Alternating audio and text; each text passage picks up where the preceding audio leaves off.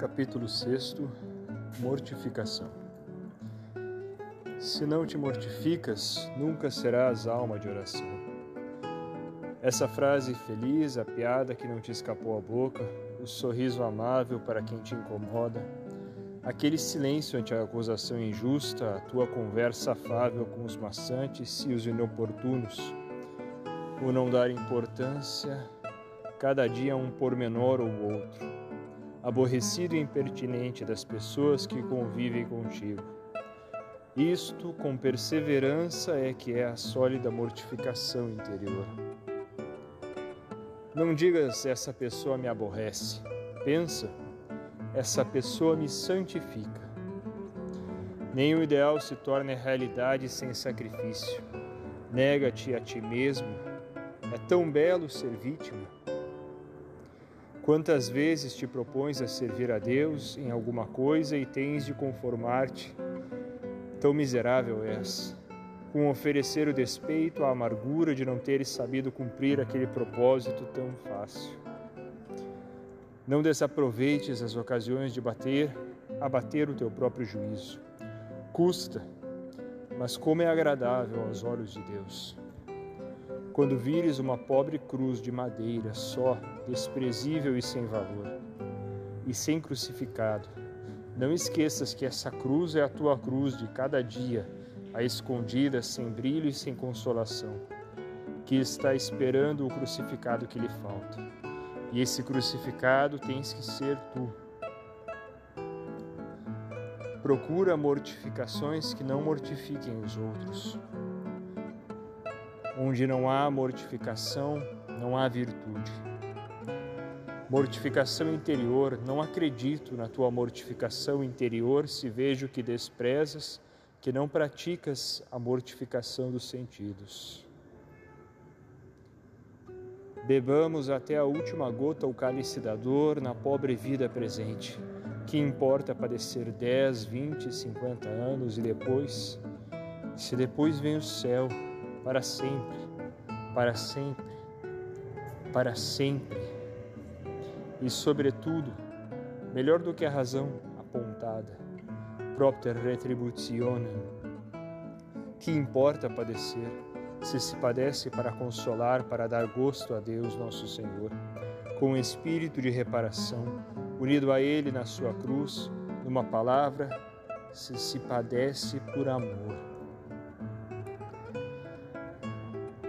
Os olhos, por eles entram na alma muitas iniquidades, quantas experiências como a de Davi. Se guardardes a vista, tereis assegurado a guarda do vosso coração. Para que has de olhar, se o teu mundo o levas dentro de ti? O mundo admira somente o sacrifício com espetáculo, porque ignora o valor do sacrifício escondido e silencioso. É preciso dar-se todo, é preciso negar-se de todo. O sacrifício tem que ser holocausto. Paradoxo: para viver é preciso morrer.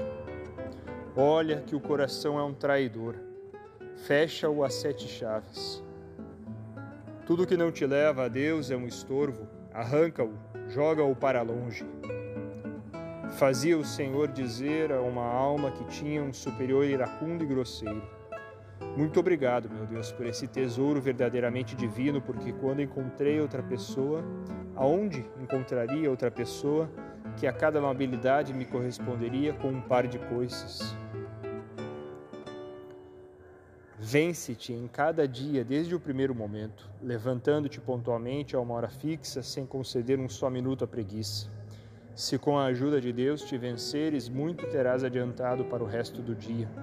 Desmoraliza tanto sentir-se vencido na primeira escaramuça.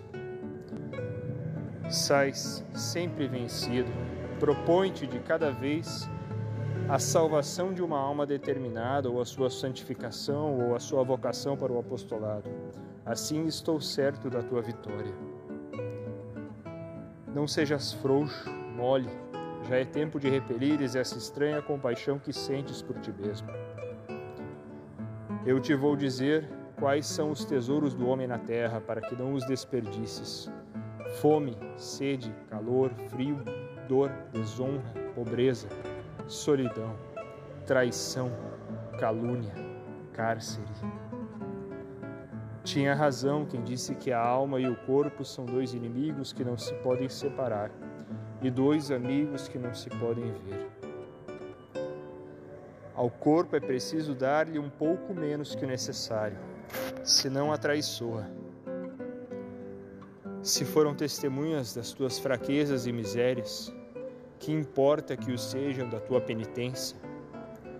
Estes são os saborosos frutos da alma mortificada, compreensão e transigência para as misérias alheias, intransigência para as próprias. Se o grão de trigo não morre, permanece infecundo. Não queres ser grão de trigo, morrer pela mortificação e dar espigas bem graúdas? Que Jesus abençoe o teu trigal. Não te vences, não és mortificado, porque és soberbo. Dizes que tens uma vida penitente. Não te esqueças de que a soberba é compatível com a penitência. Mais razões, teu desgosto depois da queda, depois de tuas faltas de generosidade, é dor ou despeito de te veres tão pequeno e sem forças. Que longe estás de Jesus se não és humilde, ainda que as tuas disciplinas façam florescer cada dia rosas novas.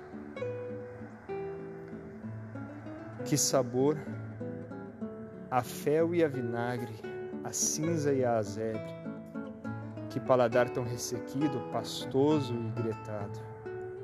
Parece que não é nada essa impressão fisiológica se a compararmos com os outros dissabores da tua alma é que te pedem mais se não sabes dar.